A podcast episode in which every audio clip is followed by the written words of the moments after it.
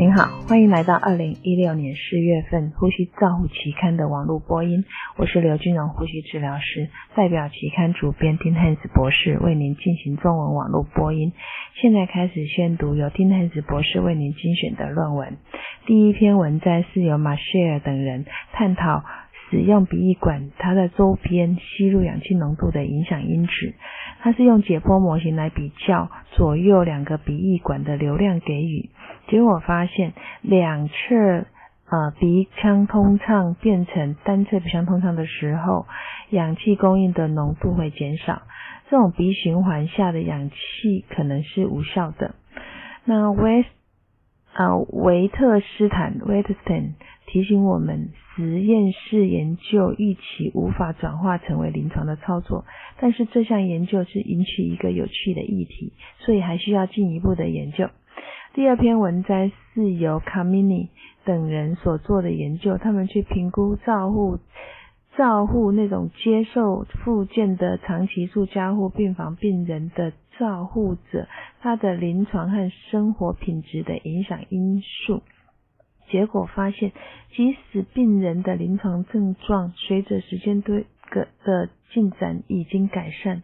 但是照护者的负荷仍然是非常的高。这意味着需要监测和支持照护者。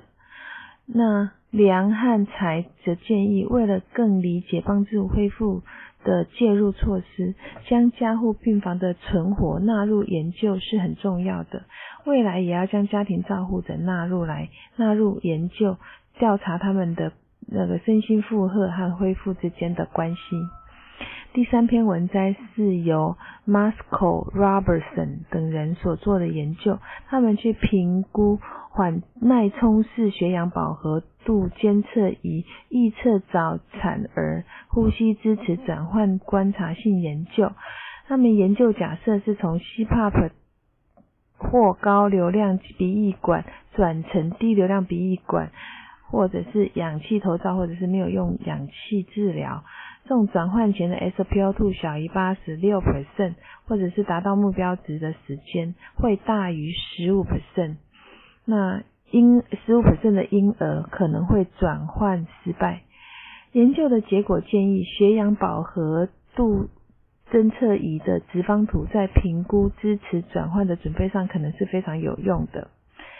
Mans 跟 Wets。建议平常使用评估，我们平常用诶 SPO2 来评估，啊，包括我们所期望达到的目标值和所需要的发挥的时间百分比和长时间低氧的事件次数，可能是我们介入策略来干预治疗强度的一个有效性的策略。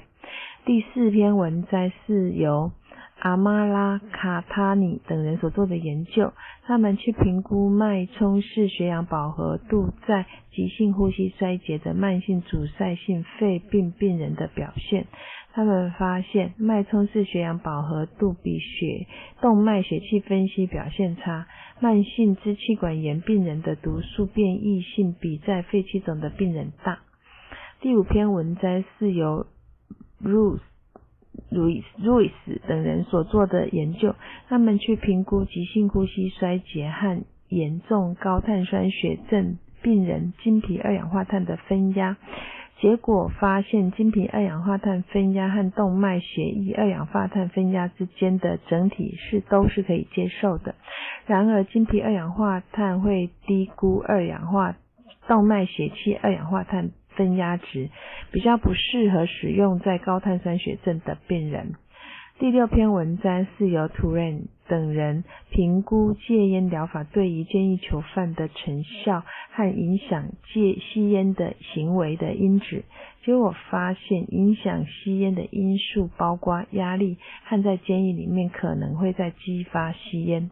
监狱中禁烟令似乎好像没有减少烟草的使用。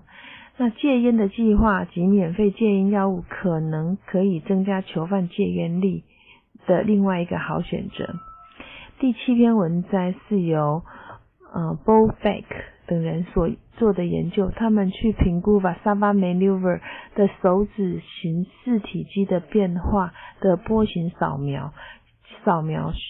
是否有助于区别慢性阻塞性肺脏疾病急性恶化病人与左心室功能不全与否？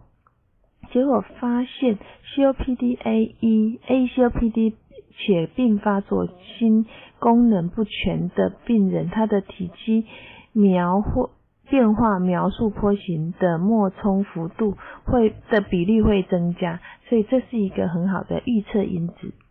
第八篇文摘是由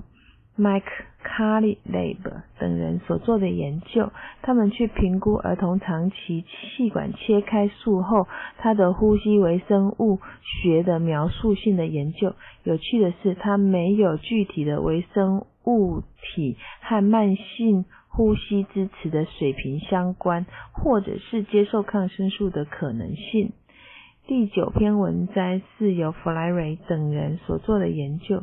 他们去验证二手烟对黏膜清哎黏膜纤毛清除功能和自主神经系统的影响和影响的频率和时间。结果发现，二手烟对黏膜伤害清除功能会变差，受伤的程度已被接受。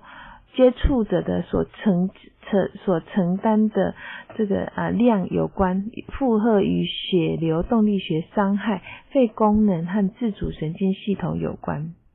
第十篇文摘是由卡鲁奇等人所做的研究，他们去研究影响经咬嘴机械通气发生警鸣的设定技巧。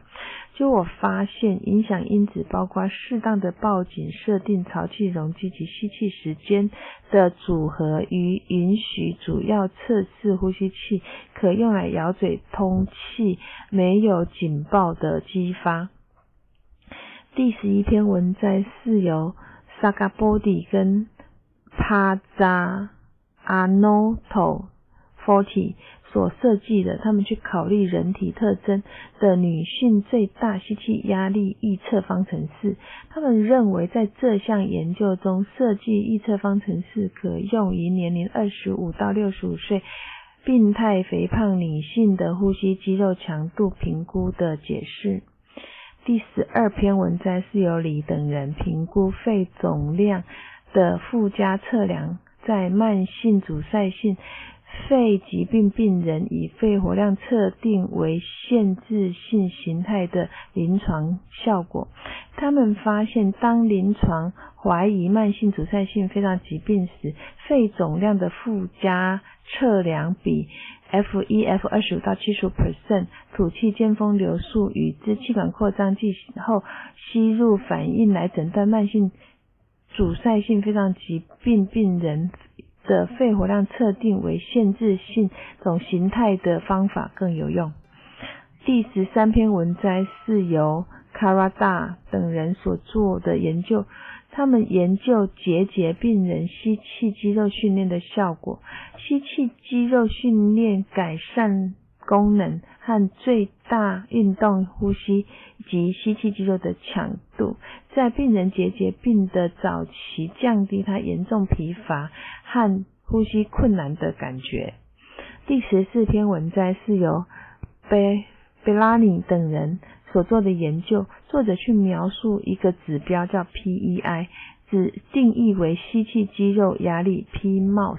和和呃 P muscle 和隔膜的动力活动 PDI 之间的比率，就是 P muscle 比上 PDI 的 index。他们发现，尽管个体间变异性很高，那但是接受者的 PEI 的随不会啊不会随着时间推移而改变，它都一直维持一个常数。那 PEI 的趋势趋势似乎与通气的变数和临床的结果是没有相关的。第十五篇文摘是由 b o h a s 等人。评估气喘孕妇在疾病控制下循环的 C5A 和补体因子 H 值相关性。他们发现，在怀孕期间，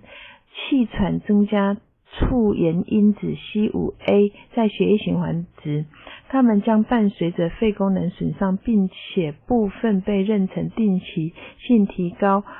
控补因子 H CHF 的值所抵消。第十六篇文章是由 Smith 等人所做的研究，他们的目的是在调查慢性呼吸道疾病的病人在门诊肺复原参与临床定量措施的平衡。